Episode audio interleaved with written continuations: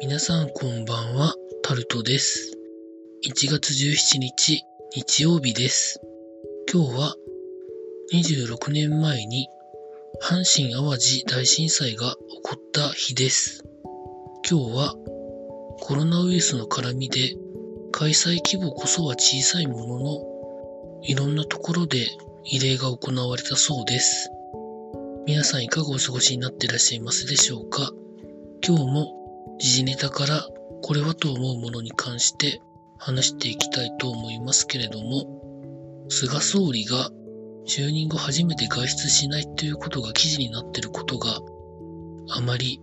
感じ悪いなと思っている今日この頃です。続いて、TVer が好調だということが気になっております。テレビ離れは起こっているけれども、ドラマを中心に番組離れはそこまで起こっていないんじゃないか、というふうにこの記事では書かれてるんですけど、間違ってはないと思うんですけどね。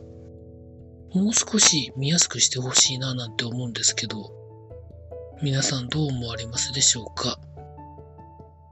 続いて、感染症法や緊急事態法絡みの法律の改正案として、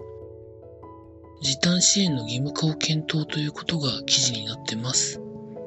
時間を短くしてくれとか休んでくれという時に保証がちゃんとしてないと、なんでという声が出てしまうのは当たり前なので、ちゃんと織り込んでほしいなと思うところでございます。続いて、年賀はがきの当選番号が決定したということが記事になってます。うちは今年年賀はがき10枚も来てないので多分当たらないと思います。続いてスポーツの関連でいきますと楽天が田中将大投手の調査を本格的にしてるということが記事になってます。多分メジャーリーグの FA になってる人の契約はまだまだ時間がかかると思われてるんですけど、そうは言っても楽天が取るとしても多分2桁億円はかかるんじゃないんでしょうかね。そんな風に思っております。あと、卓球の大会もあったんですけど、詳しくは調べてみてください。